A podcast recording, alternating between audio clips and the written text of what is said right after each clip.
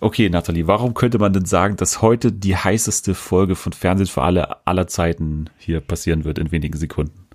Das könnte daran liegen, dass wir heute über die Doku-Sendung Mütter machen Porno sprechen und aber auch endlich über Normal People. Genau, also beides sehr, sehr erotisch auf eine Art. Ich weiß nicht, ob es erotisch ist, war auf jeden Fall sehr lustig. Wir haben die erste Folge von Just Tattoo was gesehen. Dann gibt's Neuigkeiten zum Sommerhaus. Wir machen den Promi Big Brother Kandidatencheck und das große Warm-up für die Staffel, die heute startet am Freitag. Und Nathalie könnte sich eventuell blamieren. Alles das jetzt bei Fernsehen für alle. TV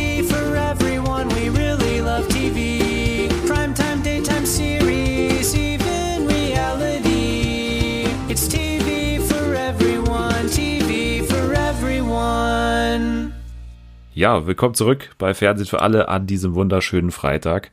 Und mir ist zu Ohren gekommen, dass andere Medienpodcasts längst in der Sommerpause sind. Die haben sich gedacht, jetzt schön extra über die Promi Big Brother Zeit schön in Urlaub fliegen, damit man das alles nicht besprechen muss. Das machen wir aber komplett anders. Wir machen heute unser kleines Promi Big Brother Warm-up, aber ganz kurz. Und dieses Mal ist jemand da, die war schon zuletzt vor vier Folgen da. Dann war sie vor zwei Folgen kurz da im Sommerfest und ist jetzt wieder da. Also wir erhöhen die Dosis bei ihr ganz, ganz leicht, aber irgendwann wird sie jede Woche da sein. Ich habe sie auch für die Nachfolge von Ellen DeGeneres auf dem Zettel. Hier ist Nathalie. Hallo. Ja, ich ja. bewerbe mich. Ich bewerbe mich, glaube direkt äh, mit dieser Folge dann für Ellen. Ja, besser als James Corden. Der ist ja auch im Gespräch, hieß es. Ah, stimmt, ja. Nee, muss nicht sein. Bist du auch kein James Corden-Fan? Nee, ich glaube, der ist ein böser, böser Mann. ja, es ist ja die Sache, dass äh, bei Ellen wird ja berichtet, also das ist ja mehr oder weniger als ein wohl bekanntes Geheimnis, dass Alan so hinter den Kulissen nicht so die allernetteste ist. Hm. Aber bei James Corden sagt man ja eigentlich das Gleiche und deswegen ist es ein bisschen fragwürdig, warum der jetzt da einspringen soll. Aber er passt natürlich von seiner Family-artigen, ja, Kuschelbär-Artigkeit irgendwie da gut in diesen Nachmittag bei NBC wahrscheinlich. Aber ich glaube, da könnte man jemand Besseres finden. Zum Beispiel dich. Zum Beispiel dich. Auf jeden Fall. Auf, wenn, dann auf jeden Fall mich, ja. Jawohl, aber wir machen auch heute eine wirklich heiße Sendung mit viel Erotik, sag ich mal. Also in verschiedenen Sendungen äh, zieht sich das Thema heute so ein bisschen durch. Aber ich will trotzdem zuerst mal dich fragen, was du zuletzt geschaut hast. Denn ich habe mir da schon was ausgeguckt auf Twitter. Also wenn du nicht gleich sagst, dass du das geschaut hast, dann werde ich sagen, dass du das sagen musst jetzt gleich noch. ja, ich habe zuletzt ähm, Hamilton geguckt auf Disney Plus mit äh, freundlicher Unterstützung meiner besten Freundin. Okay, und das dauert doch zweieinhalb Stunden oder sowas, oder? Das dauert ja, doch relativ lange. Ja, ja, also es ist schon, man muss sich auf jeden Fall Zeit dafür nehmen. Ist jetzt nichts, was man mal so nebenbei gucken könnte, alleine auch wegen der äh, Texte und so. Also man muss schon ein bisschen hinschauen, weil die komplette Geschichte von Hamilton eben in Songs verpackt erzählt wird. Also es gibt eigentlich fast keinen normalen Dialog, würde ich sagen. Genau, aber zur Erklärung, das ist ja dieses äh, Musical oder Rap-Musical, mhm. was jetzt schon seit einigen Jahren, glaube ich, da ist. Sechs, nee, nicht sechs Jahre, aber fünf Jahre, vier Jahre oder so ist ja, es schon da. Genau. Und hat jetzt eben eine Heimat gefunden bei Disney Plus. Da wurde es jetzt mal abgefilmt. Ist es eine normale Vorstellung? Also sind da auch äh, Zuschauer dann da? Wahrscheinlich schon, oder? Ja, ja, genau. Ist eine normale Vorstellung mit dem Originalcast von 2016 oder so. Ja. Aber hat dir gefallen, alles in allem? Ja, sehr, sehr gut. Also ich kann den Hype komplett verstehen und ich kann auch verstehen, weshalb es da damals zu den äh, Hochzeiten zwei Jahre Wartelisten gab. okay, aber wir wollten ja anfangen eigentlich mit Promi Big Brother, weil das geht ja jetzt heute Abend los und da wollten wir noch mal ein kurzes Warm-up machen, damit wir noch mal alle jetzt bereit sind für die Staffel. Bist du denn schon innerlich bereit? Ähm, ja, so, so wie man halt bereit sein kann für, für Big Brother. Ich bin jetzt auch mittlerweile ein bisschen optimistischer geworden, wegen der Kandidaten, die jetzt noch bekannt geworden sind. Wir kannten ja schon ein paar, aber die waren noch nicht so ganz unser Geschmack. Also ich weiß nicht, wie es bei dir aussah, hier mit äh, Jasmin Tawil, Sascha Heiner und Co. Also die haben jetzt bei mir noch nicht so ganz die große Euphorie ausgelöst, aber jetzt ist eine Kandidatin dabei, wo ich sage, okay, das kann was werden. Wir gehen mal durch. Also, die, die ersten brauchen wir gar nicht mehr groß behandeln jetzt, die haben wir schon in den vergangenen Wochen ausreichend besprochen. Jasmin Tawil, Ex-GZSZ, Ex von Adel Tawil, Turbulentes Leben ist hier dabei. Sascha Heiner, Fernsehurgestein, QVC-Moderator und Schlagerstar ist dabei. Ike Hüfgold, äh, Ballermann-Star ist dabei. Udo Böhnstrup, der äh, Online-Comedian, den du kennst, den ich nicht kenne. Adela Smajic, die Schweizer Bachelorette, ist auch dabei. Und die eine, die schon eigentlich dabei war, aber jetzt doch nicht mehr dabei ist, äh, Saskia Beeks von Berlin Tag und Nacht, hat gesagt, sie braucht im Moment Ruhe und kann jetzt doch nicht äh, einziehen und ist kurz davor eben dann aus dem Format rausgegangen und wird jetzt ersetzt durch Jenny Frankhauser. Und ich weiß nicht, ist das ein guter Tausch? ja, ich glaube nicht unbedingt. Wobei vielleicht wäre Saskia Beeks genauso langweilig gewesen. Ich weiß es nicht. Ich habe mich noch nie so viel mit der beschäftigt. Aber bei Jenny Frankhauser wissen wir ja, dass die eigentlich nicht besonders unterhaltsam ist. Naja, also für einige wahrscheinlich schon, weil die ist ja wahrscheinlich auch äh, aufgrund von irgendwelchen Charaktereigenschaften, die anscheinend ja gemocht werden, dann äh, Dschungelkönigin geworden. Also ich denke mal schon, dass die äh, recht beliebt ist so beim Publikum und schon auch natürlich jetzt dann doch wieder Siegchancen hat, würde ich mal sagen, weil ich meine, wer schon einmal so eine Show gewonnen hat, der kann das auf jeden Fall auch ein zweites Mal machen. Keine Ahnung. Jenny Frankhauser ist jetzt auch keine Person, wo ich jetzt so ausraste vor Freude. Das ist eher eine andere Person, wo ich wirklich sage, die habe ich mir von Anfang an gewünscht bei Promi Big Brother, weil ich jetzt sage, okay, Promi Big Brother sollte schon versuchen, so zumindest mal die Reality-Sternchen, die sie bei sich im Haus haben, also jetzt bei Beauty and the Nerd zum Beispiel, dann auch zu Promi BB zu holen. Und so war es auch bei Emmy Russ, Emmy Russ, kann man auch sagen, auch bekannt als Remy Demi Emmy aus Beauty and the Nerd. Hast du die äh, verfolgt bzw. gekannt oder eher so im Vorbeigehen mal mitbekommen, dass die da ist? Ja, ich kannte immer nur ihren Namen so, also den habe ich öfter mal gelesen. Aber ich habe ja auch die Sendungen, in denen sie schon war, die habe ich nicht geguckt. Aber es klingt ja so, als würde die ganz gut Unterhaltung mit sich bringen. Ich hoffe da einfach, ich hoffe auf deine Einschätzung. ja, also ich äh, halte da schon große Stücke auf sie, weil sie war halt schon bei Beauty and the Nerd der Grund, warum ich dann eingeschaltet habe und als sie dann rausgewählt wurde, auch der Grund, warum ich dann wieder abgeschaltet habe. Also das ist schon jemand, der eigentlich für mich Konfo verspricht, weil die halt so total verwöhntes Mädchen ist, das total geltungssüchtig ist und äh, selbstverliebt ist und so. Also bringt eigentlich alles mit, um da halt gut zu performen. Man hat so ein bisschen die Gefahr, dass es so in die Katja Krasavice-Ecke gehen könnte mhm. bei Probi BB, die ja auch ja mit so Vorschusslorbeeren da reingegangen ist, dass sie halt so selbstverliebt ist und da so auftrumpfen wird. Und letztendlich war sie halt dann doch irgendwie ein bisschen schüchterner als gedacht, oder? Also ja. wahnsinnig toll war das jetzt nicht. Ja, die Angst habe ich, habe ich nämlich auch schon, dass äh, die dann nur da ist, um irgendwie mal schick in der Wanne rumzuliegen und keine Ahnung, sich da anzukrabbeln oder so. Und dann passiert nichts weiter. Es ist halt dann auch langweilig. Es gibt die Gefahr, auf jeden Fall. Ähm, aber wir sind mal dann doch optimistisch. Also ich meine, die ist ja tatsächlich handgreiflich geworden bei Beauty and the oh Nerd. Und das ging schon sehr in eine extreme Richtung bei ihr. Von daher glaube ich schon, dass die sich da nicht drei Wochen lang zusammenreißen kann. Also ich meine, durch die Woche mehr, jetzt nochmal eine Woche mehr Psychoterror. Ich hoffe, dass sie dann auch nicht so schnell geht. Also im Haus bei Beauty and the Nerd war die halt schon sehr isoliert nach einer Zeit und hat auch überlegt, glaube ich, zu gehen, weil die halt mit den anderen überhaupt nicht zurechtgekommen ist. Hm. Kann ich mir auch hier vorstellen, dass das jemand sein wird, der sich sehr schnell ins Ausschießen wird, auch wenn sie in diesem Interview, die ich mir natürlich auch in diesem Jahr wieder alle angeschaut habe, davor bei sat1.de so gesagt hat, dass sie eigentlich mal eine andere Seite von sich zeigen will und, und ja, nochmal so eine zweite Chance haben will beim Zuschauer, weil sie halt schon sehr, ja, polarisiert hat, aber die, die Pole sehr in eine Richtung ging, dass man sie halt gast hat. Ja, ich bin sehr gespannt. Amy Russ, ich, ich bin mal optimistisch, habe aber ein paar Zweifel, dass es dann so extrem wird wie bei Beauty and the Nerd. Aber mhm. ja, warten wir mal ab, warten wir mal ab. Ja, vielleicht wird Emmy auch für einen Flirt herhalten. Also ich meine, das ist ja natürlich immer die Hoffnung von vielen Redakteuren, dass da so eine Art Liebesgeschichte dann entspringt. Letztes Jahr war es ja so mit hier der Gewinnerin wie Janine, Janine Pink und äh, Tobi Wegener. Und ich glaube, jetzt will man hier einen zweiten Tobi Wegener in irgendeiner Form heranzüchten, habe ich das Gefühl gehabt. Und zwar mit dem nächsten Bewohner namens Mischa Meyer. Den kennen wir ja von Love Island 2019 noch. Ja. Wie ist er dir in Erinnerung? Ja, als nicht, nicht super sympathisch, also jedenfalls nicht so wie Tobi damals. Und ich weiß halt nur noch, dass der da sofort mit dieser Ricarda bei Love Island äh, quasi, die, die waren quasi direkt zusammen und haben auf Big Love gemacht und dann war es aber ebenso schnell wieder vorbei. Genau, das ist Misha Meyer und dann geht's weiter mit einem eventuellen zweiten Flirt-Opfer, kann man sagen. Elene Lucia Ameur, die Bösewichtin Zoe aus Berlin Tag und Nacht. Hat die dir was gesagt? Nee, habe ich noch nie gehört und den Namen werde ich mir auch nicht merken können bis zum Schluss der Sendung.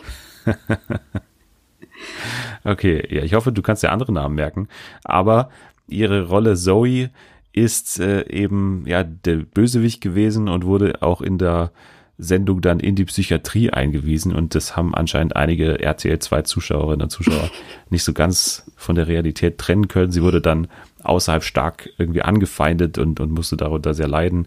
War dann auch mal bei Marco Schreil zu Gast, weil sie anscheinend einen Autounfall hatte und hat darüber geredet, wie sie sich jetzt gegen Raser einsetzen will.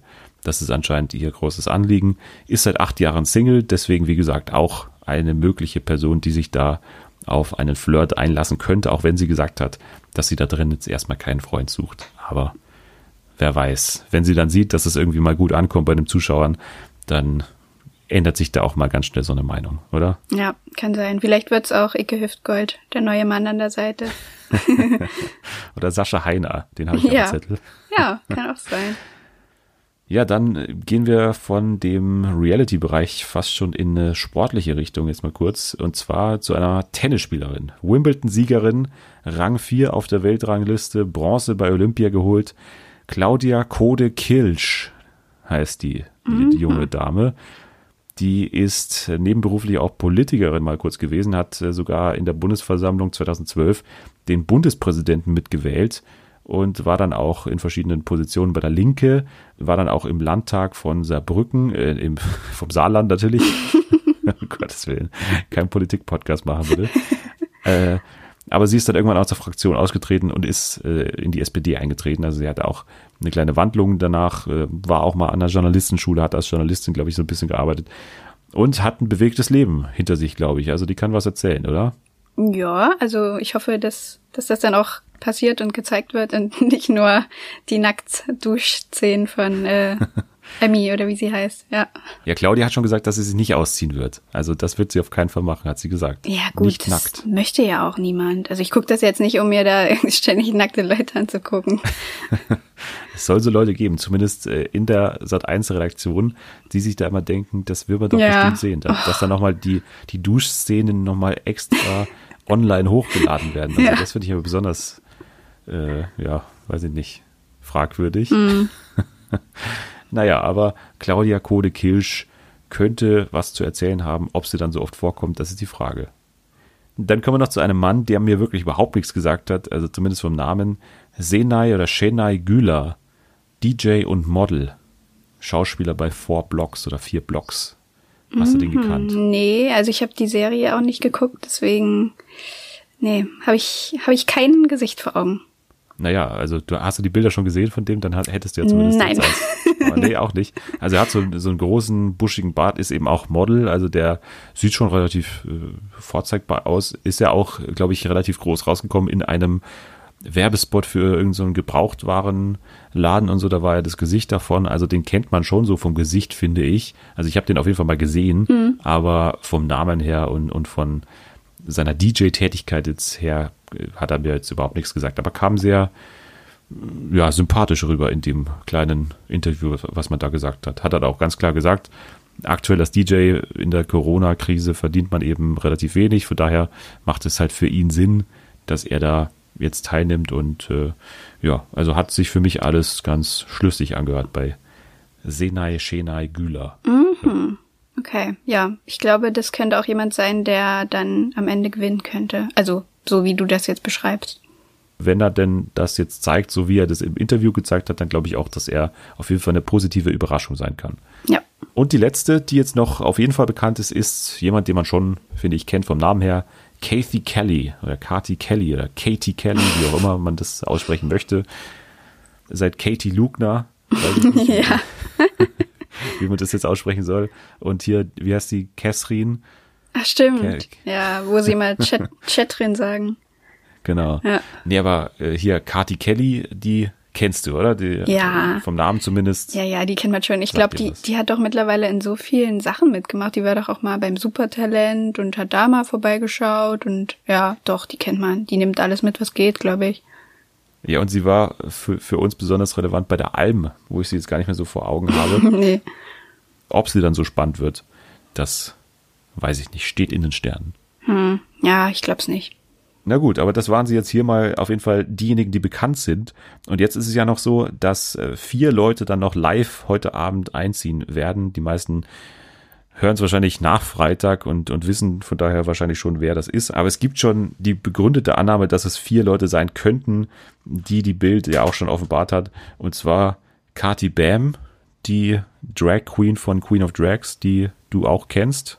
Ja, ich glaube, die wird gut für Konfro sorgen können. Also wenn sie sich dort auch so verhält wie ähm, bei Queen of Drags, dann wird das was. ich weiß nicht, ob es bei ihr zu großen Auseinandersetzungen kommt, Simone Ballack oder Simone Ballack Mackie. Oh, Also die hat anscheinend nochmal geheiratet, heißt jetzt Mackie. Ja. ja, das war eine super Entscheidung, den Namen anzunehmen. aber das ist jemand, die auch schon mal im Reality-Fernsehen dabei war, bei Let's Dance. Ist sie dir noch in Erinnerung oder eher nicht? Nee, überhaupt nicht. Also ich weiß nicht, die war doch einfach komplett verschwunden, oder? Ich habe die auch überhaupt nicht mehr wahrgenommen. Dieser Mackie, das ist anscheinend auch ein Jugendfreund von ihr, mit dem sie jetzt wieder verheiratet ist. Ah, okay. Ich weiß nicht, ob die so viel zu erzählen hat. Also ich, ich habe Simone Ballack jetzt noch nie so wahrgenommen als jemanden, der da in dieser Spielerfrauenszene jetzt auf so einem Niveau ist, sage ich mal, wie jetzt eine Claudia Effenberg oder andere. Also habe ich jetzt noch nie so wahrgenommen, aber naja, vielleicht überrascht sie uns. Ich, ich finde jetzt erstmal, dass die relativ langweilig rüberkommt, aber Ja, ich glaube, Na die ist relativ schnell wieder draußen. Ja, und dann die letzten zwei Namen, die auch schon von der Bild rausgehauen wurden. Werner Hansch, Fußballkommentator. Mhm. Den hast du bestimmt schon mal anhand der Stimme in irgendeiner Form gehört. Ja, ja, ja. Also den kennt man schon so. Ich habe zwar mit Fußball überhaupt nichts am Hut, aber man, man kennt auf jeden Fall den Namen und so und die Stimme auch, ja.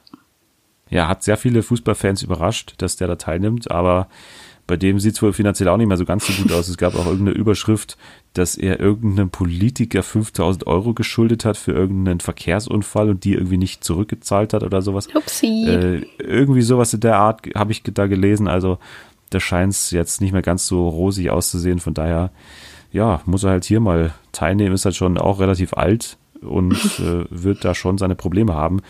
In den Spielen, die dann mal wieder Promi-BB typisch in luftiger Höhe stattfinden werden.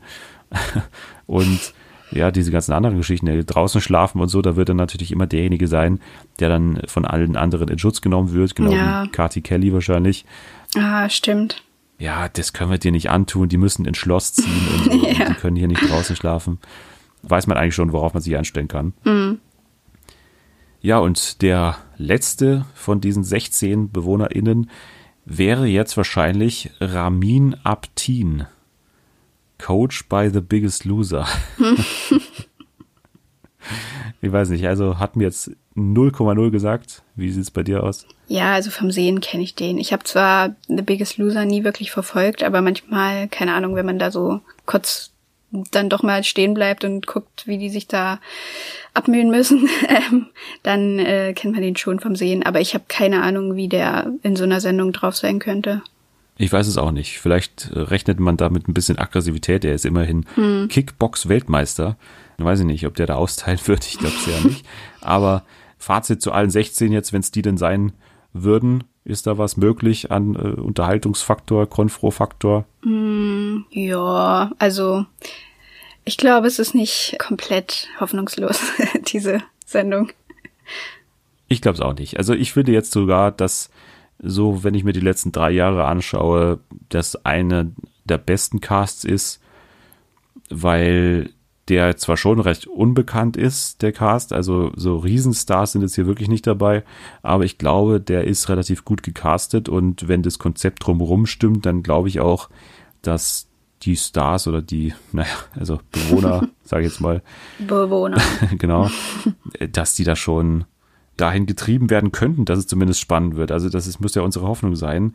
Hm. Es gibt natürlich drumherum ein großes Rahmenprogramm wieder von Sat 1, also mit äh, Warm-up täglich von Aaron Troschke, jeden Morgen Raffas Recap bei IGTV, dann gibt's die Late Night bei Six und dann gibt's zweimal die Woche sogar noch die Online-Show mit Claudia Obert.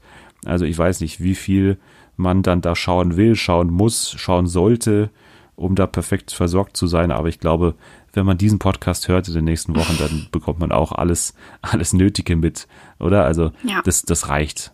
Ja, das reicht, das reicht. Also abschließend vielleicht noch dein Tipp, wer könnte denn gewinnen, wenn es jetzt die 16 sind? Oh, das ist schwer. Ähm, ich sag jetzt einfach mal, dass ich auf jeden Fall denke, dass wenn er sich nicht total blöd anstellt, dass der Four Blocks Boy, der könnte ganz gut. Senai Güler. Genau, der könnte auf jeden Fall, würde ich sagen, ins Finale auf jeden Fall kommen. Auf jeden Fall, auf jeden Fall. okay. Dann würde ich sagen, oh, ist auch schwer hier, aber wie gesagt, ich, ich, ich tippe so ein bisschen, dass Misha in diese Tobi Wegener Rolle geht und sage jetzt einfach mal, dass Misha Meyer gewinnt, obwohl ich dann auch sagen muss, meine Tipps sind wie immer mit Vorsicht zu genießen. Also. Vielleicht wird's ja diesmal was. Dann hast du deinen Fluch durchbrochen. Ja, jetzt wissen wir auf jeden Fall, wer als erster ausscheidet. Also das ist ja, ja auch was. Bei Mischa. So viel zu Promi BB. Wir freuen uns. Wir sind voller Euphorie jetzt mhm. für die mhm. nächsten drei Wochen. Ja. Ein Format, auf das wir uns auf jeden Fall freuen, ist das Sommerhaus. Da, glaube ich, spreche ich für uns beide. Ja. Los geht's am Mittwoch, den 9. September. Das ist jetzt klar. Dementsprechend wird es also wieder vom Dienstag auf den Mittwoch wechseln, weil natürlich äh, das Ganze elf Folgen in diesem Jahr sein werden. Das heißt, äh, nochmal vier länger, glaube ich, als im letzten Jahr. Und natürlich Dienstag der The Masked Singer Tag sein wird, wahrscheinlich jetzt dann im Herbst. Von daher geht man da so ein bisschen der Konfrontation aus dem Weg dahingehend. Aber das wirklich große Ausrufezeichen ist eigentlich die Programmierung jetzt so in Woche drei vier glaube ich. Da kommt dann der große Wechsel. Denn dann irgendwann wird so sein, dass die zweite Folge auch am Mittwoch am 20. September läuft, aber zusätzlich dann nochmal um, am Sonntag um 20.15 Uhr wiederholt werden wird. Also die läuft dann zweimal in der Woche die gleiche Sendung, beides zur Primetime. Ich verstehe das jetzt noch nicht so hundertprozentig. Nee, ich auch nicht. Also auf TV Now kann man ja eigentlich auch alles nochmal gucken. Ich verstehe nicht, warum das nochmal im, im Fernsehen laufen muss. Naja, also es soll ja so sein, dass dann ab dem 4. Oktober die Sendung komplett auf den Sonntag wechseln wird. Also mitten in Ach der Staffel so. wird man auf einmal von Mittwoch auf Sonntag wechseln. Ich tippe mal, dass dann die Bachelorette irgendwann anfangen wird am Mittwoch. Also deswegen, das war ah, jetzt so ein bisschen ja. meine Theorie, dass hm. man natürlich den Mittwoch so etablieren will, wieder als den großen Fernsehmittwoch und dann irgendwann vom Sommerhaus auf die Bachelorette wechselt und dann gleichzeitig noch gegen den Tatort antritt, dann natürlich am Sonntag irgendwann, was natürlich auch ein krasses Duell mhm. sein wird, aber ich glaube, mit eigentlich sich nicht sonderlich überschneidenden Zielgruppen, würde ich jetzt mal sagen, oder? Tatort und Sommerhaus ist jetzt schon eigentlich ein guter Kontrast. Ja, denke ich auch. Also bei dir wird es keine Schwierigkeit geben, sich zu entscheiden. nee, nee, nee, nee. Aber ich finde den Sonntag so als Trash-Tag eigentlich ja ganz reizvoll, weil ich meine, das kennt man so jetzt doch nicht und eigentlich macht ja niemand was am Sonntag. Nee, stimmt. Ich finde Sonntag eigentlich auch ganz, ganz schön. Ja. So zum, zum Runterkommen. ja, ja, also ich glaube, zum Runterkommen wird es jetzt nichts sein, aber ein Twitter-Ereignis wird es auf jeden Fall sein, denn da hat absolut keiner eine Ausrede, dass er irgendwo hin muss ja. oder irgendwie grillen muss oder irgendwie noch zum Sportverein muss. Das gibt's hier nicht. Also da muss jeder mit twittern dann. Genau. Genau, aber du hast äh, TV Now schon angesprochen. Da wird auch wieder natürlich eine Dating-Show zurückkehren, die den Fernsehpreis äh, gewonnen hat, nee, nominiert war oder gewonnen hat, glaube ich auch, und den Grimme-Preis natürlich auch gewonnen hat. Prince Charming wird auch noch in diesem Jahr zurückkehren. Das ist jetzt bekannt. Und auch der neue Prince Charming, also der Single-Mann im Zentrum des Formats ist jetzt bekannt. Alexander Schäfer, du hast den schon dir angeschaut. Ja, also ich kannte den vorher schon so vom Sehen, so durch irgendwelche Instagram-Posts, äh, die so an mir vorbeigezogen sind, quasi. ähm, ich weiß, ich weiß jetzt auch nicht super viel über den, aber das, was ich so von dem mitbekommen habe, das hat eigentlich auch ganz nett gewirkt. Er ist 29 Jahre alt, kommt aus Frankfurt und ist Marketing-Manager. Und er wird dann also wieder 20 Single-Männer um sich rumscharen, die dann um ihn kämpfen werden. Die Folgen werden dann bei TV Now natürlich laufen und bei Vox. Also Vox hat ja schon jetzt die vergangene Staffel übertragen, aber dann doch mit deutlicher Verzögerung. Also die kam ja jetzt erst im Frühsommer, glaube ich, so um den Dreh bei Vox im Programm. Aber jetzt wird man das, glaube ich, so deutlich schneller dann ins Free TV auch bringen. Also Prince Charming dann sowohl im Internet als auch im linearen Fernsehen dann bei Vox. Aber ja, Prince Charming geht weiter, noch in diesem Jahr, trotz Corona. Und ein weiteres Format, was wahrscheinlich schon abgedreht ist, denn es kommt schon sehr früh. Am 1. September, auch bei TV Now, kommt X on the Beach.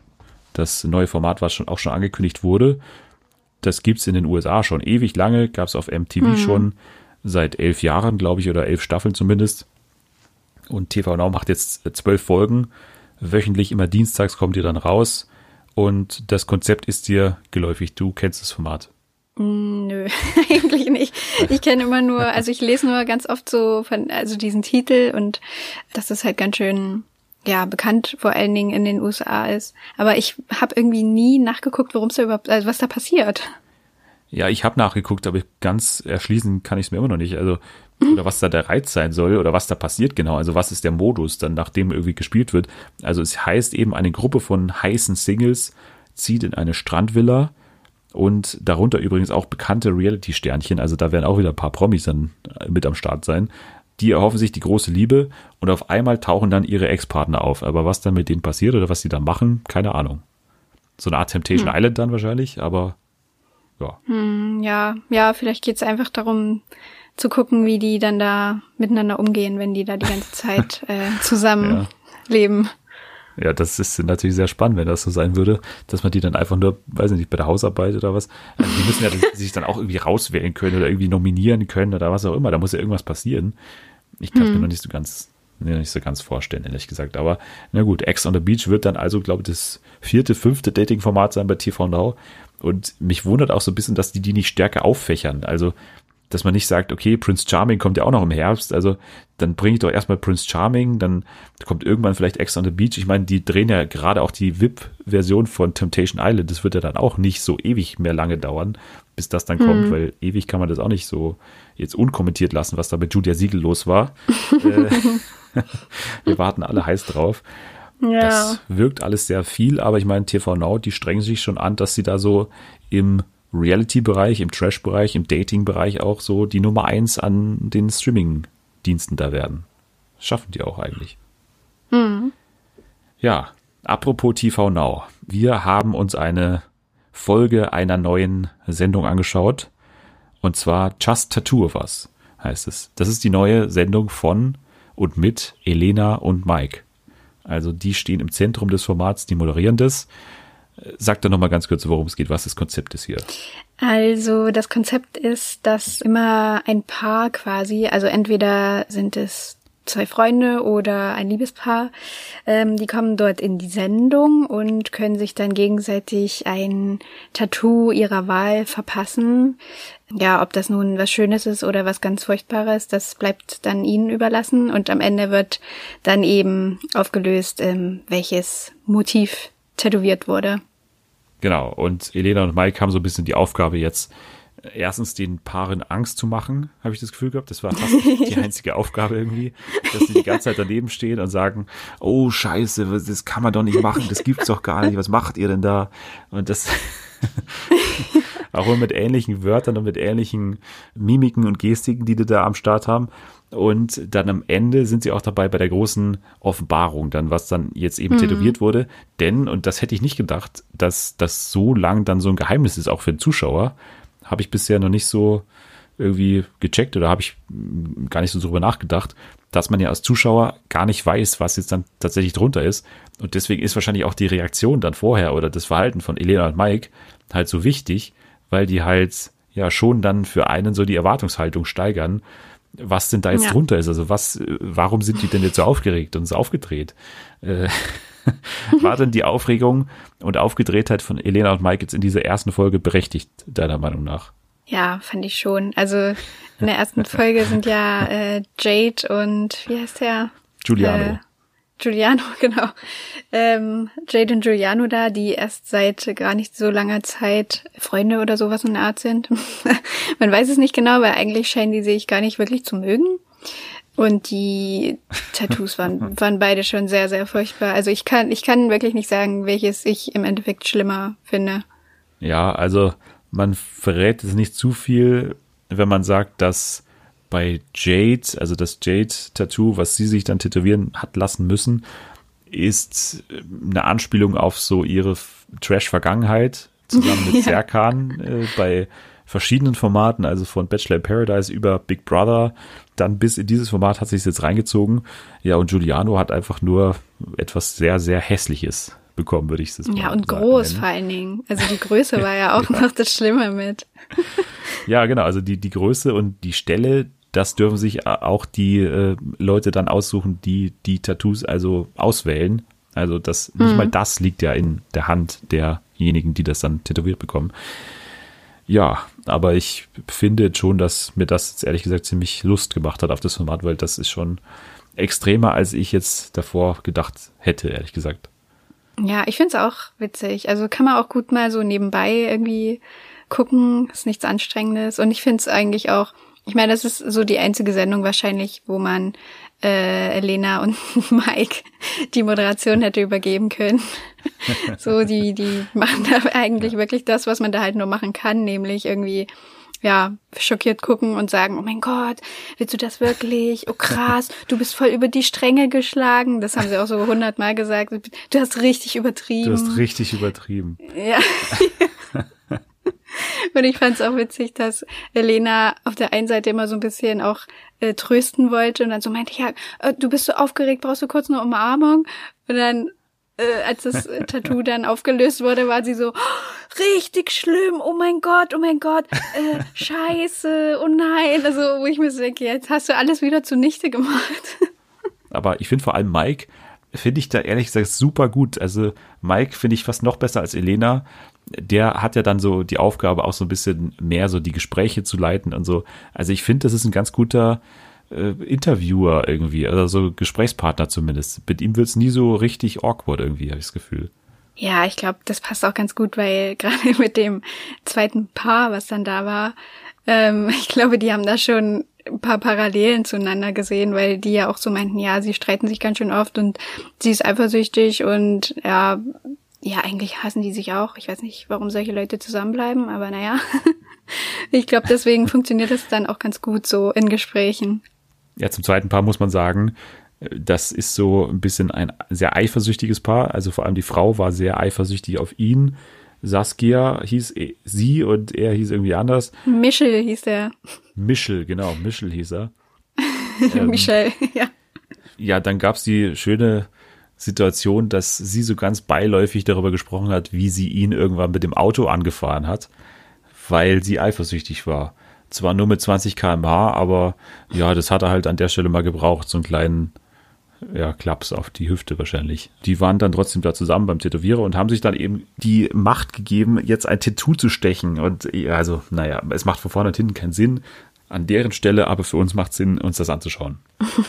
Like Me I'm Famous ist übrigens auch online mittlerweile oder zumindest ein kleiner Teaser davon. Also das ist ja nochmal zur Wiederholung das Format mit unter anderem Helena Fürst, mit Sarah Knappig, mit Melanie Müller und diesen ganzen anderen Gesichtern, Don Francis unter anderem. Ja, kann man sich auch mal anschauen, diesen Teaser. Und das Einzige, was ich kurz dazu sagen will, Aurelio hat danach gesagt, ich, ich habe den schönen Satz bei Promi Flash gelesen, Gegenüber Promiflash gab der 42-Jährige außerdem bekannt, dass er nach Like Me I'm Famous in keiner weiteren Reality-Sendung zu sehen sein werde. Er wolle nicht mehr an Formaten teilnehmen, in denen Kandidaten wie er zu Clowns degradiert würden. Ich möchte mit 42 Jahren eine gewisse Grenze nicht mehr überschreiten, auch nicht für 100.000 Euro. also, wenn das kein Teaser ist für Like Me I'm Famous, dann weiß ich auch nicht. Ja, bisschen späte, späte Einsicht, aber naja. Ja, ich glaube, das müssen wir uns anschauen. Like Me I'm Famous, auch wenn das jetzt irgendwie in diesen Sumpf an Reality-Shows jetzt in nächster Zeit irgendwie dann noch so reinfliegt und das irgendwie überhaupt nicht, noch nicht im Gedächtnis drin ist, dass das jetzt auch dann irgendwie kommen wird, weil ja gleichzeitig auch schon der Kampf der Reality-Stars läuft, was jetzt super ehrlich ist zu diesem Format. Trotzdem müssen hm. wir uns das, glaube ich, anschauen, also ich zumindest.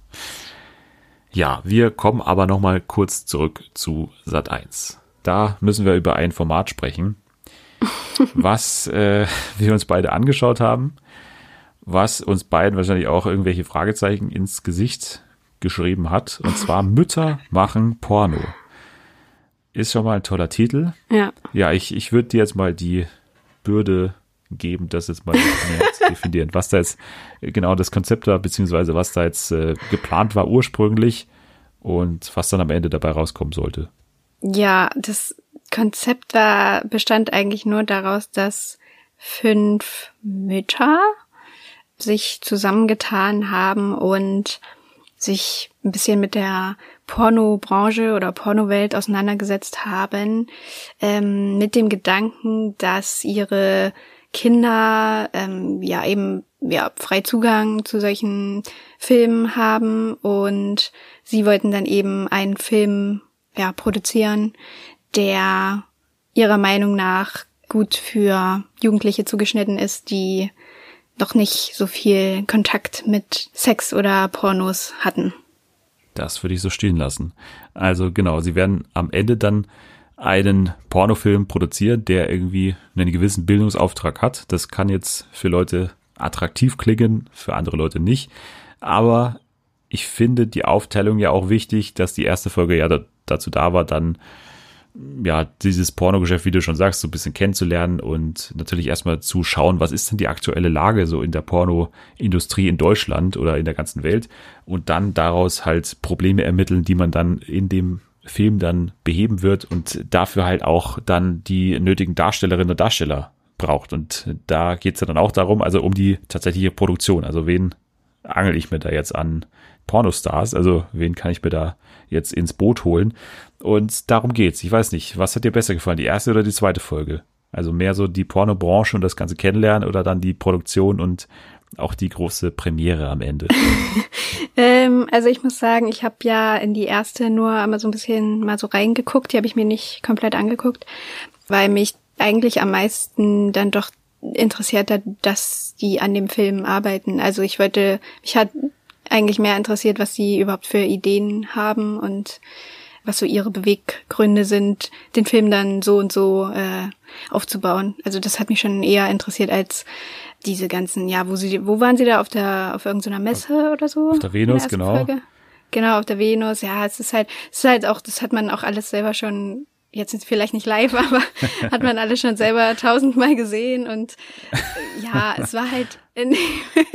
hat man das? Es klingt jetzt irgendwie, als würde mich ja nichts mehr schocken, aber ich weiß nicht, ich fand es dann irgendwie ein bisschen merkwürdig, dass in der zweiten Folge zum Beispiel am Anfang wurde halt nochmal so ein Rückblick auf die erste Folge gegeben und da haben die dann so einen ganz dramatischen Zusammenschnitt gemacht in so Schwarz-Weiß-Bildern, wie diese Mütter dort auf der Venus rumlaufen und eben auch an so einem Pornodreh-Set dann mal waren und haben dann eben deren geschockte Gesichter gezeigt und wie schlimm das alles ist und so. Ich dachte so, ja, weiß, also haben die denn komplett hinterm Mond gelebt? Das haben die nichts davon mitbekommen, so wie das auch, dass das eben nur mal, dass das eben nur mal nicht die echte Welt ist, da sowas zu drehen, sondern halt ein Job. Also, ich weiß nicht, ich fand es irgendwie ein bisschen übertrieben. Also ich muss auch sagen, ich fand die unfassbar spießig und also ja. völlig weltfremd und diese ganzen Szenen, die du jetzt ansprichst in diesem Zusammenschnitt am Anfang der zweiten Folge, also das war noch schlimmer tatsächlich in Real Life. Also wie gesagt, da gehen da zwei Mütter auf die Venus und sind da wirklich geschockt vor allem. Oh mein Gott, was ist denn hier los? Also der hat ja eine, der hat ja eine Maske auf und der trägt ja nur Lack und Leder. Was ist denn da los? Und sowas mögen die Menschen, sowas gibt's denn. Also was ja. ist denn hier los? Also die haben sie aufgeregt und haben die ganze Zeit mit einem offenen Mund dagestanden und haben eigentlich nur gestaunt und, und haben sie aufgeregt. Das absolute Highlight war dann eben dieser Besuch an diesem Porno-Set bei Wolf Wagner, also ich glaube dem größten deutschen Pornoproduzenten. auch ein super sympathischer Typ, zusammen mit Don John und äh, den anderen beiden äh, Damen, die ihn dann da verwöhnt haben. Und in der ersten Folge gab es dann tatsächlich die Szene, und das ist meine Lieblingsszene, wo sie an diesem Porno-Set standen und auf einmal das Bild so schwarz-weiß wird und dann äh, spielt im Hintergrund äh, äh, Mad World, spielen sie ein.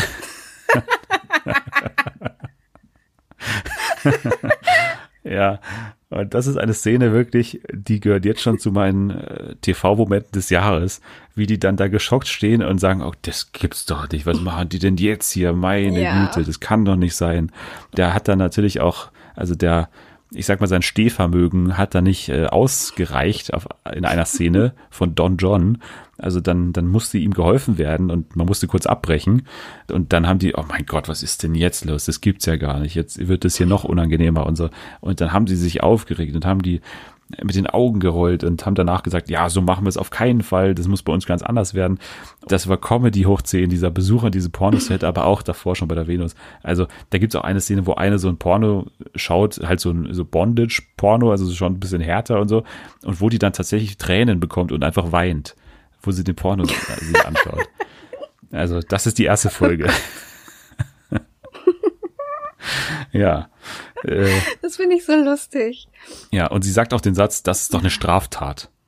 Wo ganz klar ist, die schauen sich alle Pornos an, wo ganz klar ist immer, man weiß, auch wenn das vielleicht hart aussieht, ich meine, klar gibt's bestimmt auch schwarze Schafe in der Pornoindustrie und äh, be bestimmt gibt's auch Produzenten mhm. und Produzentinnen, nee, Produzentinnen wahrscheinlich eher nicht, aber Produzenten, die halt mit anderen Mitteln irgendwie da vorgehen oder halt Leute auch ausnutzen. Mag alles sein, ja. aber die überwiegende Zahl von professionellen Pornos sind einfach mal Leute, die davor ganz klar irgendwie ein Safe Word ausmachen oder irgendwie auf jeden Fall ein Einverständnis haben und da keine Sachen machen, die sie nicht gegenseitig wollen. Also ich sehe dieses Problem überhaupt gar nicht äh, mal so. Ja. Und ich finde auch, dass die ganze Doku da sehr wechselt teilweise. Also man will dann auf der einen Seite mhm. einen für, für Einsteiger machen, also so, so ein Aufklärungsporno wo man sagt, das könnte man eigentlich wirklich mal machen, dass man auch so Safer Sex dann auch äh, so mal in Fokus nimmt. Das machen sie auch, das fand ich auch ganz gut. Aber diese ganze Nummer von, äh, ja, Fetisch wollen wir nicht und ein Dreier sowieso ja. nicht, das war die große Konfro dann übrigens. Ja. Ne? das habe ich auch nicht ganz verstanden. Also ja, es ging ja auch darum, irgendwie so dabei zu bleiben, dass es realistisch ist. So kann ich auch verstehen, kann man ja auch machen. Aber dann am Ende, wenn man sich dann den Film anguckt, das ist ja dann trotzdem wie so ein, haben sie es ja trotzdem wie so eine Traumwelt gemacht und ja, und dann wachen sie wieder auf. Und ich, ja, das ist doch auch nicht realistisches, so, dann zeigt doch einfach, dass da Leute sind, die treffen sich und dann haben die Sex und dann ist es wieder vorbei. Dann macht es doch einfach so und nicht so drumrum und dann tanzen da Leute miteinander und damit da noch ein bisschen das, ja, noch das Gleichgeschlechtliche mit einfließen kann. Also das war alles so drumrum geschwafelt und, und ja, oh, ganz toll. Und jetzt hier sieht man jetzt, ähm, dass er jetzt das Kondom hat. Da denke ich mir so, ja, aber es ist doch, ich weiß nicht, irgendwie, ja, das ist jetzt, soll jetzt, soll ja jetzt auch nicht für Mitte 20-Jährigen oder so zugeschnitten sein, sondern halt, was weiß ich, für einen 13-Jährigen, aber selbst der denkt doch bestimmt, ja, hä, warum, was ist das, warum tanzen da jetzt Leute drumherum? ja, also wir müssen auch sagen, wir haben den fertigen Film dann angeschaut, also Vanilla X heißt er ja. Und ja, du hast schon richtig beschrieben. Also es ist so eine Disco-Szene, und Leute tanzen mit so einer komischen äh, Bongo-Musik im Hintergrund. Da wird so die ganze Zeit so äh, äh getrommelt und, und äh, es ist ein bisschen eben Traumwelt. Es ist ein bisschen auch normaler Berliner Club, ehrlicherweise. Ja, mhm. und dann geht es irgendwann über, ohne jeglichen Dialog, dass da zwei Leute in eine Traumwelt eintauchen und dann eben miteinander Sex haben. Aber den fertigen Film hat man ja eigentlich auch nicht gesehen jetzt wirklich. Also wir haben ja auch nur dann eben nee. diese Ausschnitte gesehen, der dann eben kommentiert wurde von den fünf Müttern, von, ich glaube auch der Porno-Produzentin, von den, äh, von der Schauspielerin Mia Blow, glaube ich, heißt sie, oder? Oder nee, das ist die andere, das ist die. Äh, nee, ähm, Paulita Pappel hieß die. War das die kurzhaarige? Das war doch die Produzentin, oder? Ach so, ja, das war die Produzentin und die äh, Darstellerin war Gabi Gold. Gabi Gold, genau. Wie könnte ich sie vergessen? Ähm, also ich fand auch den Film am Ende langweilig hoch 10 und, und niemals als Porno in irgendeiner Form attraktiv. Also weiß ich nicht, es nee. hat ja jeder einen anderen Geschmack, aber für mich war es jetzt so nix. Das war, weiß ich nicht, es war wie sowas, was hier so nach um zwölf auf Sport 1 mal so eingespielt wird. Ja. ja, aber ich weiß nicht. Und dann gab es ja noch diese Premiere und das wurde da auch so hart gefeiert alles. Da waren dann eben auch Verwandte, Familie, Freunde, wie auch immer, die waren dann da dabei und haben sich das da alle zusammen in einem riesigen, also in einem relativ großen Kinosaal angeguckt, das ich auch ein bisschen merkwürdig fand, aber okay. Dann wurde das alles so gehypt, als hätten die Mütter da irgendwie das, weißt du, was völlig Neues erfunden. Ja. Aber es ist ja nicht so, dass es nur diese krassen Stereotypen Pornofilme gibt, sondern es wurde ja eben auch gezeigt, dass es mittlerweile auch eher feministische Herangehensweisen gibt und sowas. Und also ich weiß, es war jetzt, es war einfach, es war nicht gut. Ja, und von diesen Pornos, also noch nicht mal in irgendeiner Form feministisch oder so, aber von diesen Pornos gibt es doch Hunderttausende, also wie die, die Ja, eben. Es war doch einfach nichts Besonderes. Also natürlich außerhalb des Anziehens von dem Kondom, aber ansonsten war das doch überhaupt nichts, was einen jetzt irgendwo vom ja, Hocker haut. ich glaube, selbst das ist was, was mal drin vorkommt. So natürlich wird da jetzt nicht ewig der Fokus drauf gelegt und man guckt sich dann da irgendwie minutenlang an, wie der das Kondom da überstreift. Aber es war jetzt auch nichts, wo ich dachte, oh, hey, endlich mal, na, habt ihr euch ja mal was einfallen lassen. So. Ja. ja, also im Endeffekt war es als Dokumentation mit diesem dokumentarischen oder aufklärerischen Anfangsgedanken, der wurde einfach nicht zu Ende gedacht, beziehungsweise es wurde dann teilweise zu sehr vermischt alles. Also erstens Aufklärung, zweitens irgendwie Feminismus dann auch und es würde dann einfach einfach ein Einheitsbrei und der Film wurde am Ende langweilig hoch 10 und, und es ist nichts Besonderes, so wirklich. Also klar war der mit einem gewissen Budget dann auch ausgestattet und sah auch einigermaßen gut aus, aber viel mehr war da halt nicht und letztendlich muss man dann fast dem Wolf Wagner zustimmen, der dann halt sagt, ja, eigentlich hat das mit Porno so wirklich nichts zu tun, was sie da gemacht haben. nee. Das war halt ein Film, den man jetzt auch im Bio-Unterricht jetzt so zeigen kann eigentlich.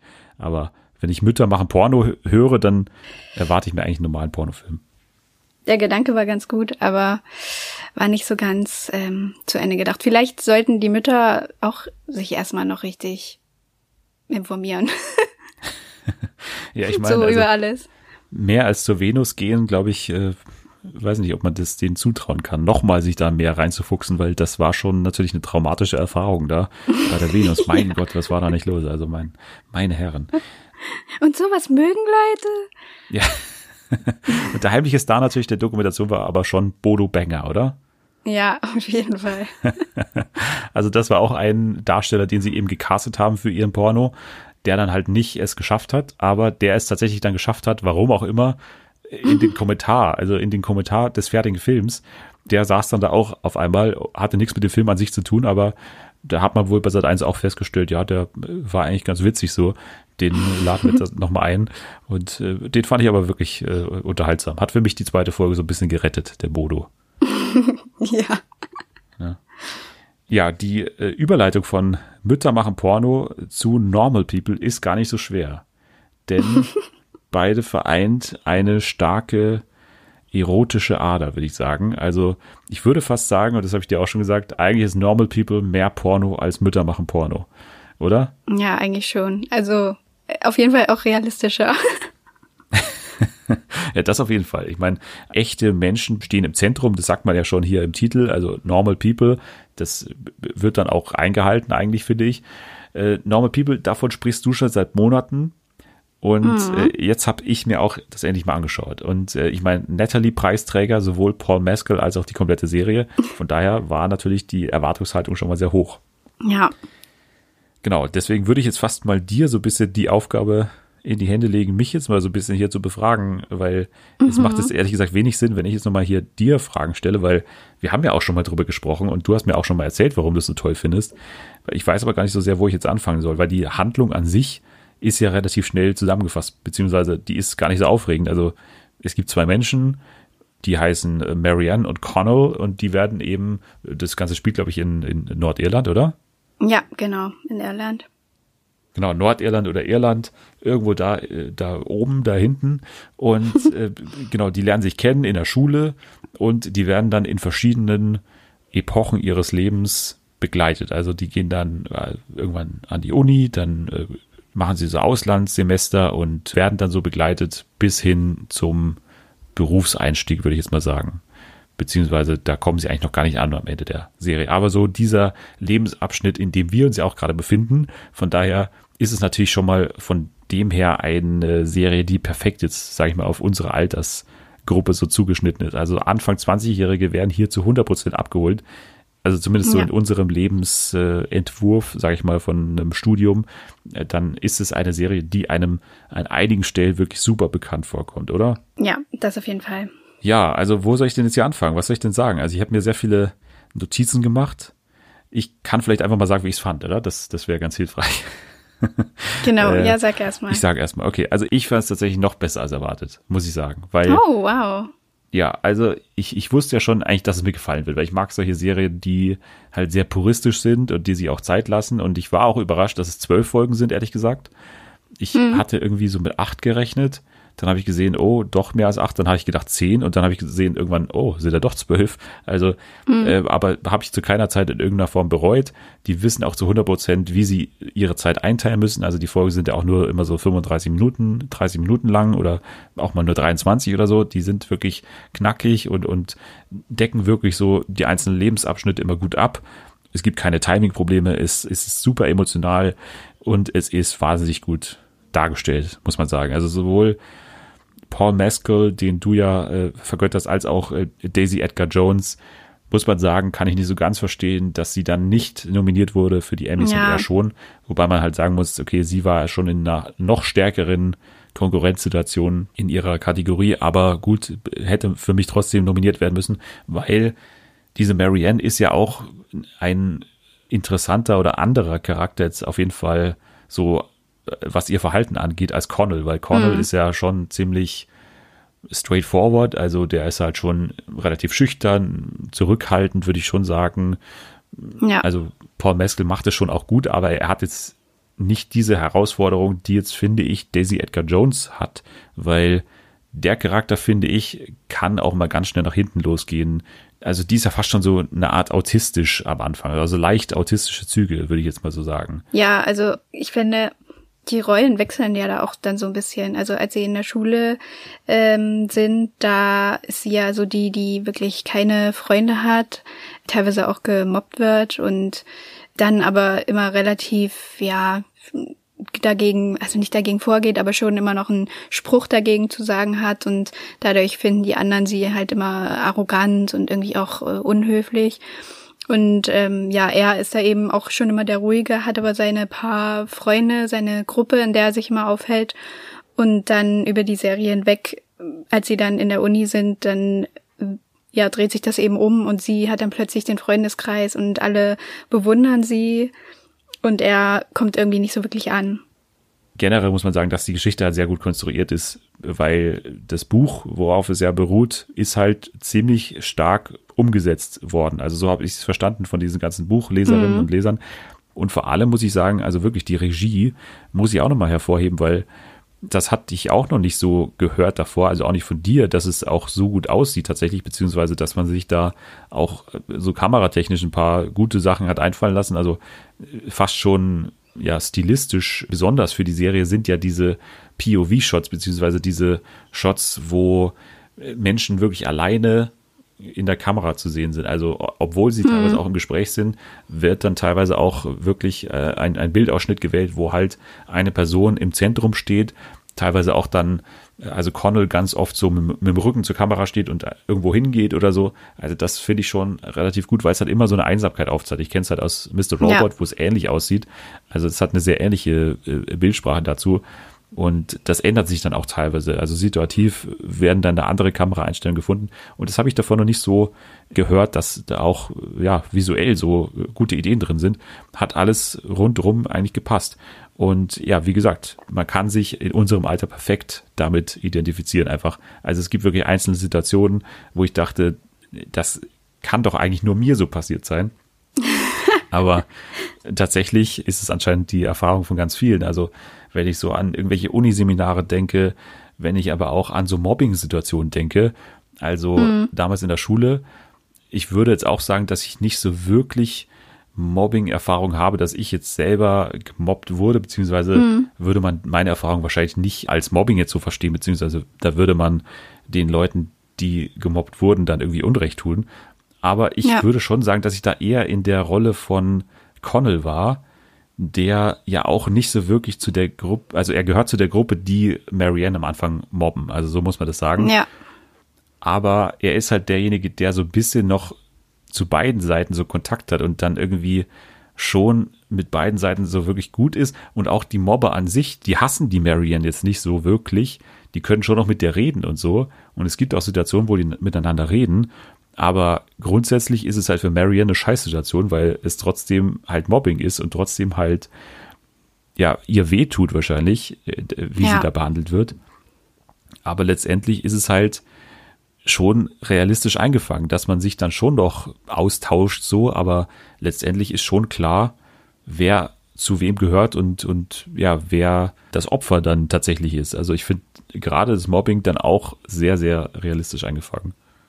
Ja, genau. Also da muss ich auch so an die Schulzeit zurückdenken, dass man jetzt vielleicht auch selber sich auch nicht zu den Leuten stellen würde, die jemanden gemobbt haben, aber solange man halt auch nichts dagegen sagt, ist man, also ja, bestärkt man das Ganze ja nur und hilft eben derjenigen auch nicht, die dann eben, ja, dieses, das Opfer ist, so wie Marianne in dem Fall. Ja, überhaupt der ganze Charakter von Connell ist natürlich auch jetzt speziell bei mir, also ich habe jetzt mal hier mitgeschrieben, ich muss jetzt mal zu meinen Notizen hier kommen, weil Connell, ja. also man, wir müssen einfach der Tatsache ins Auge schauen, dass ich Connell bin. Also das, das müssen wir einfach langsam akzeptieren, weil ich habe jetzt mal hier ein paar Parallelen äh, mitgeschrieben. Also, ich habe geschrieben, eigentlich ein Mitläufer, aber dazu ist er dann doch noch ein bisschen zu charismatisch in irgendeiner Form. Also dazu kann er sich dann zu gut ausdrücken, beziehungsweise dazu ist er auch dann in ein paar Situationen zu sympathisch, zu witzig, dass er jetzt so wirklich der, der reine Mitläufer ist. Er hat dann so ein paar Sternstunden ja. beim Fußballspielen zum Beispiel. Und deswegen ist er schon so jemand, zu dem man eigentlich aufsieht, so an der Schule. Er ist aber nicht dieser klassische Football-Star jetzt aus den amerikanischen Highschool-Filmen, sondern er ist halt eigentlich ein Mitläufer, aber dann doch ein bisschen cooler als das. Und das fand ich erstmal eine Parallele, weil das hoffentlich nicht so arrogant klingt. Aber das Mobbing hatten wir schon. Also ich finde, dass da würde ich mich auch so zu ihm zählen. Also in dieser Position sehe ich mich da auch. Dann haben wir das gleiche Auto. Oh. ja, ja, wir haben das gleiche Auto, bloß in einer anderen Farbe. Aber exakt das gleiche Auto haben wir. Wir haben eine alleinerziehende Mutter. Also das ist auch eine Parallele. auch mein Lieblingscharakter übrigens bei Normal People jetzt, seine Mutter. Ja, die ist toll. Dann sein Studienfach natürlich, also er studiert irgendwie ja Englisch quasi, also äh, ja Literatur, also hm. Germanistik hier wäre dann das Pendant dazu. Ich studiere ja oder habe ja auch sowas ähnliches studiert, auch was Unnötiges, wo man dann in so Bücherkreisen sitzt und dann über Sachen diskutiert. Also da bin ich ähnlich. Und ich habe mir noch irgendwas angestrichen hier. Ja, natürlich Italien. Die waren im Italienurlaub, da war ich auch gerade erst. Also. Wow. äh, also es gibt unglaublich viele Parallelen und wir müssen einfach jetzt sagen, das ist eine Serie über mich, mehr oder weniger. Ja, das könnte, könnte, könnte sein, aber du trägst halt noch keine Silberkette. Das ist eigentlich das Wichtigste.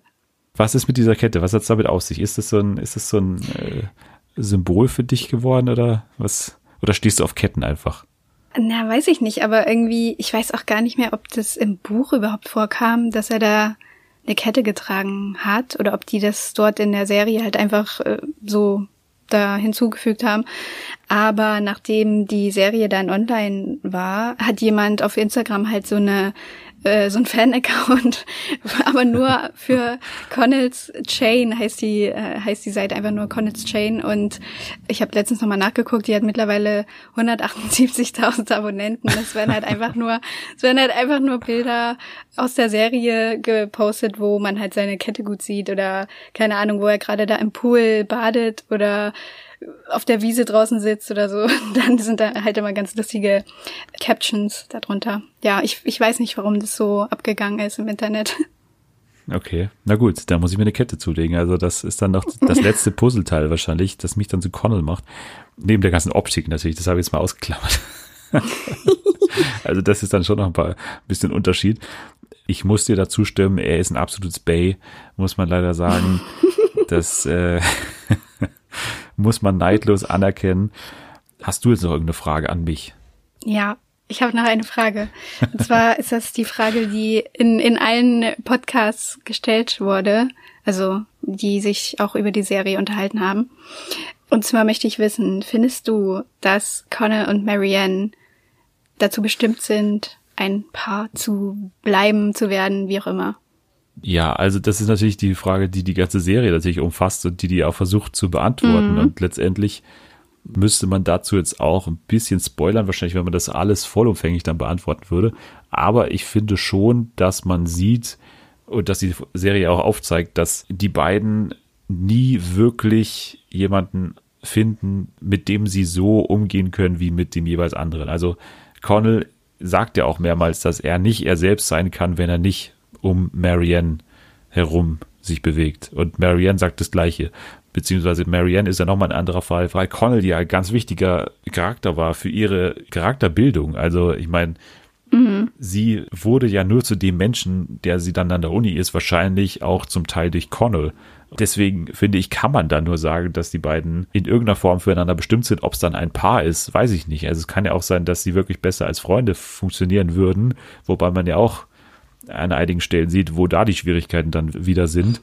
Die Folgen, in denen sie nicht zusammen sind, sind dann fast stärker als die, in denen sie zusammen sind, weil sie da halt zeigen, ja. dass sie jemand brauchen. Und deswegen, ja.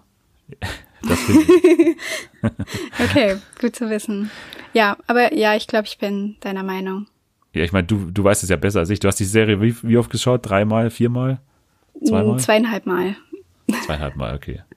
Ja, weil es gibt ja dann auch Szenen, in denen man halt sieht, dass die eigentlich, also zum Beispiel sagt Connell ja einmal, dass er manchmal das Gefühl hat, dass er schon weiß, was sie denkt.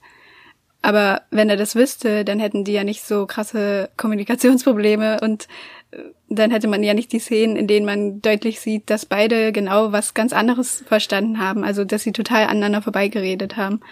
Das kommt ja öfter vor, aber auf der anderen Seite, jeder, mit dem äh, entweder Marianne oder Connell zusammen sind, die können sich eigentlich gleich wieder verabschieden, weil die halt keine Chance haben.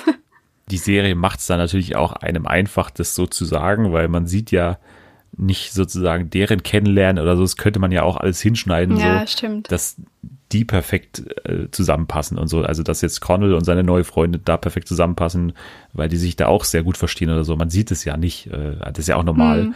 Was ich übrigens auch nicht dachte, dass Connell so stark der Hauptcharakter ist. Also ich dachte, das ist relativ ausgeglichen, aber mhm.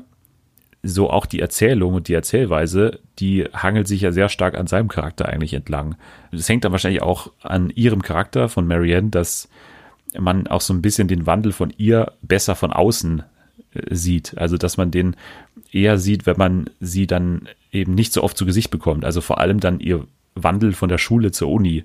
Und das ist übrigens auch eine Sache, die mhm. man ganz oft so sieht aus dem echten Leben, dass Leute, die so unscheinbar waren oder ja auch eher so unbeliebt waren an der Schule, dass die dann so aufblühen, wenn die so an die Uni dann kommen. Also das kenne ja. ich irgendwie auch aus dem echten Leben.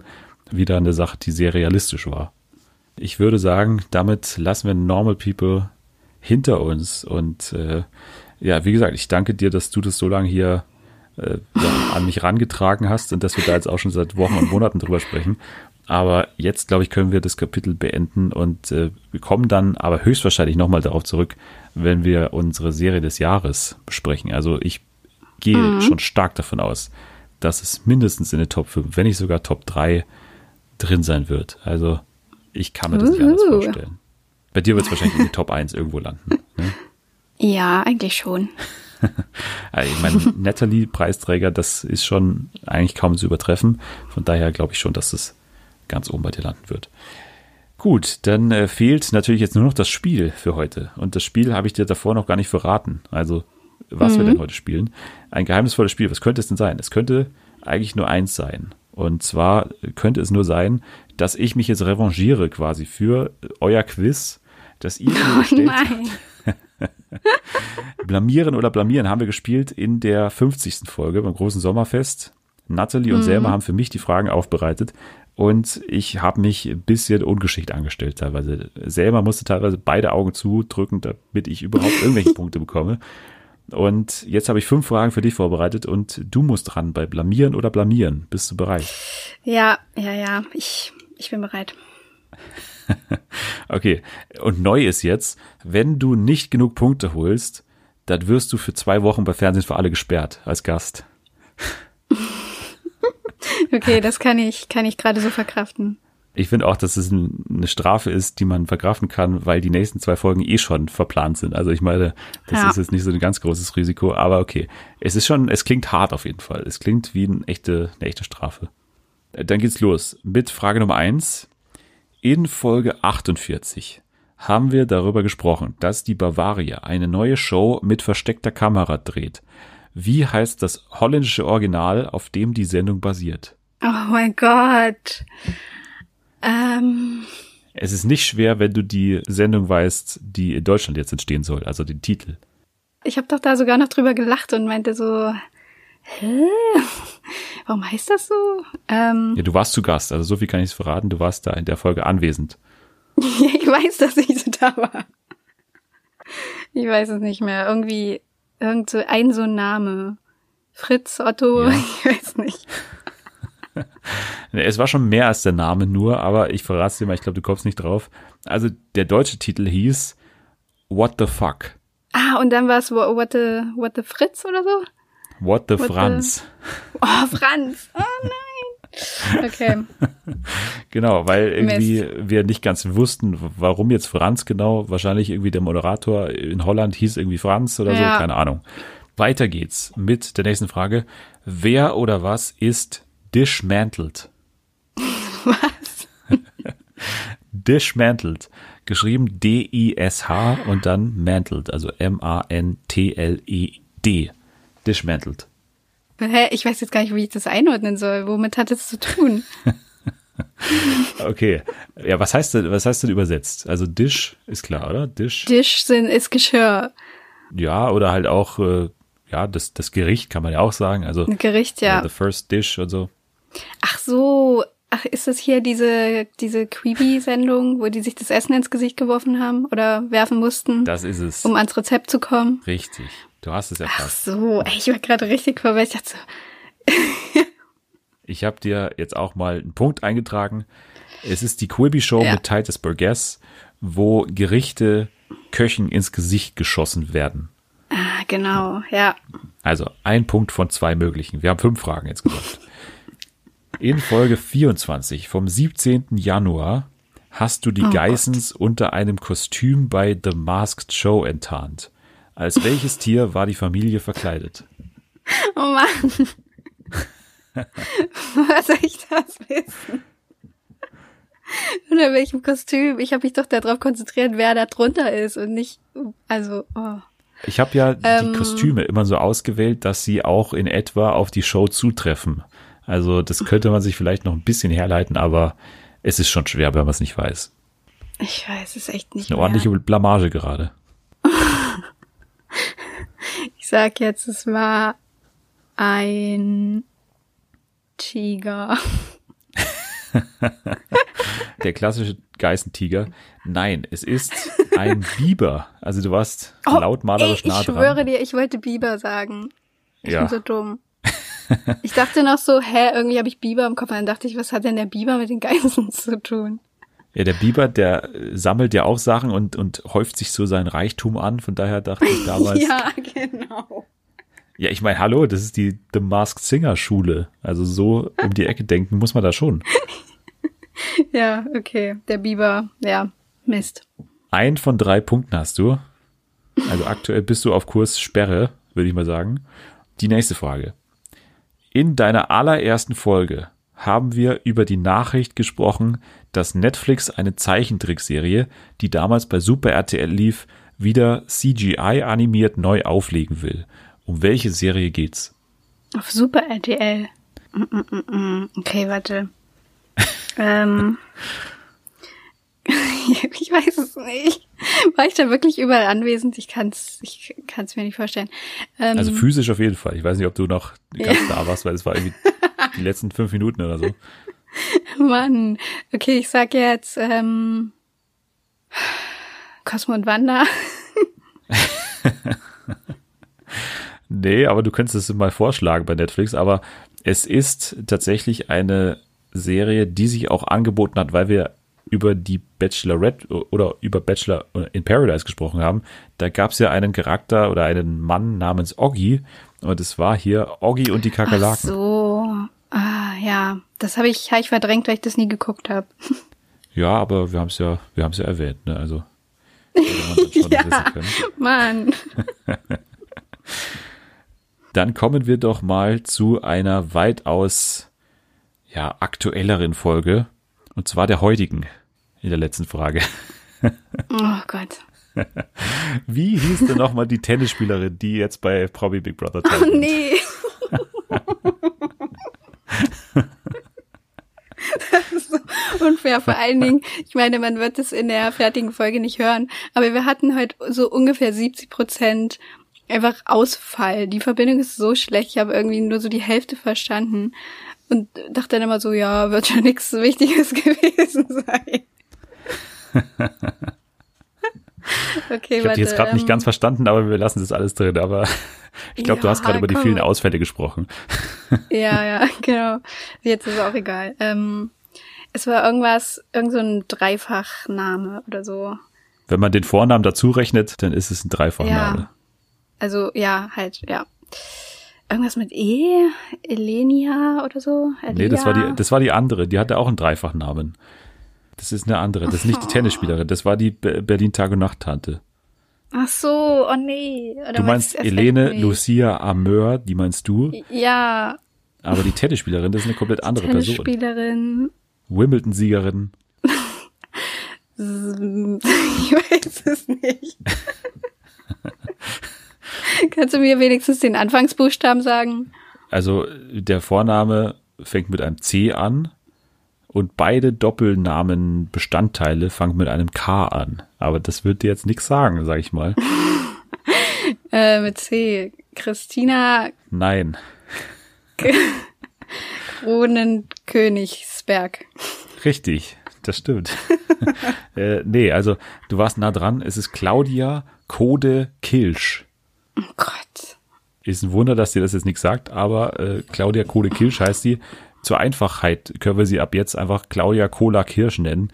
Dann ähm, kannst du ja, das vielleicht stimmt. ein bisschen besser merken. Na gut, dann war das jetzt eine recht dürftige Vorstellung von dir hier mit einem Punkt. Das ist ja fürchterlich.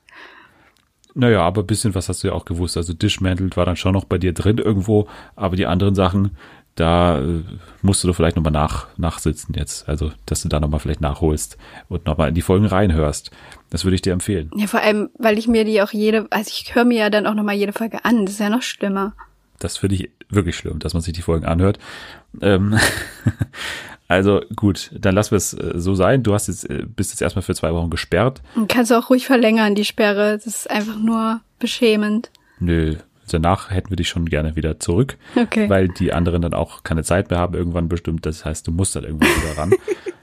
dann würde ich sagen, wenn man dich jetzt zwei Wochen lang oder drei Wochen lang zu Promi Big Brother twittern, sehen, hören, lesen will, wo kann man denn da lang?